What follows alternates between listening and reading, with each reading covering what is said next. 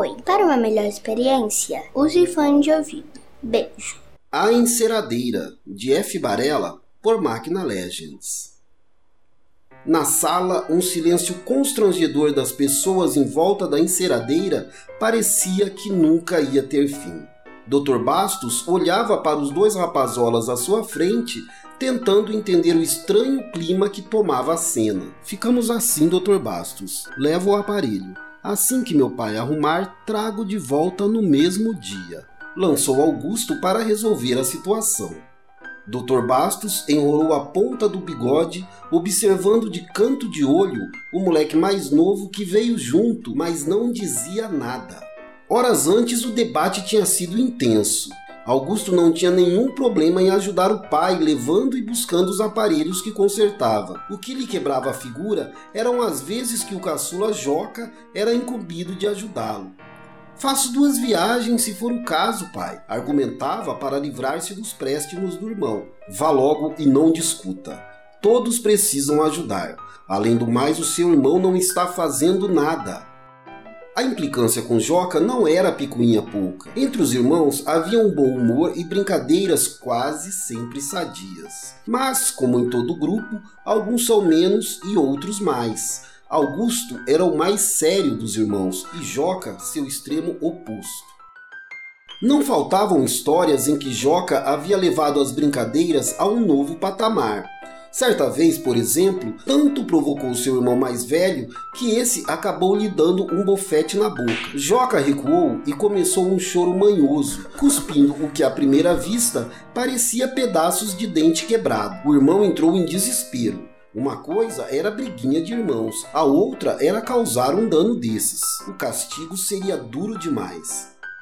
Partiu acudir em desespero o caçula, que vendo o desespero do irmão começou a rir. Os pedaços cuspidos eram na verdade macarrão cru que ele tinha o hábito de roubar na cozinha e comer como petisco. O grande problema de Augusto com Joca era a cara. Joca tinha descoberto uma cara que desconcentrava e causava um riso descontrolado no irmão. Uma expressão que, se bem colocada no instante certo, era irresistível. O aprimoramento da aplicação era o momento. Quando não se podia rir, quanto mais solene a situação, ali era o ponto, e Augusto sabia disso e por isso evitava a todo custo que o irmão o acompanhasse em situações de trabalho. Dr. Bastos já tinha adiantado que o seu filho mais velho tinha tentado ele mesmo descobrir o defeito da máquina, sem sucesso. Augusto firmou os braços para carregar o aparelho e no puxão seguro levantou, só o cabo voltou o mais rápido que pôde a peça no lugar, tentando disfarçar o desacerto, desistindo na sequência ciente que teria que pegar uma parte de cada vez. Suas faces brancas mudaram na hora para um vermelho intenso, que era tão vivo que um tio já tinha o apelidado de Tomate.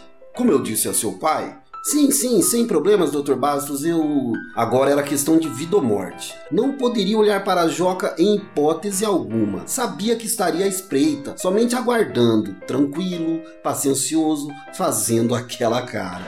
Sem lhe dirigir o olhar, tentou uma última manobra, entregando-lhe o cabo da enceradeira. Vai levando para o carro, Joca. Imagina, eu te espero.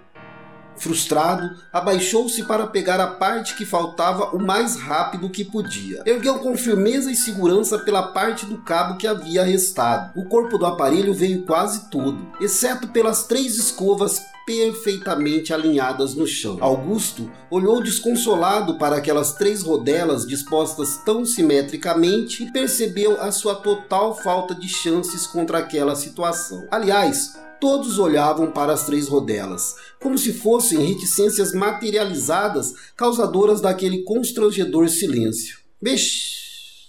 lançou Joca. Augusto, derrotado, suspirou profundo e olhou para a cara de Joca. Vou te contar. Vou te contar. Vou te contar. Vou te contar. Vou te contar.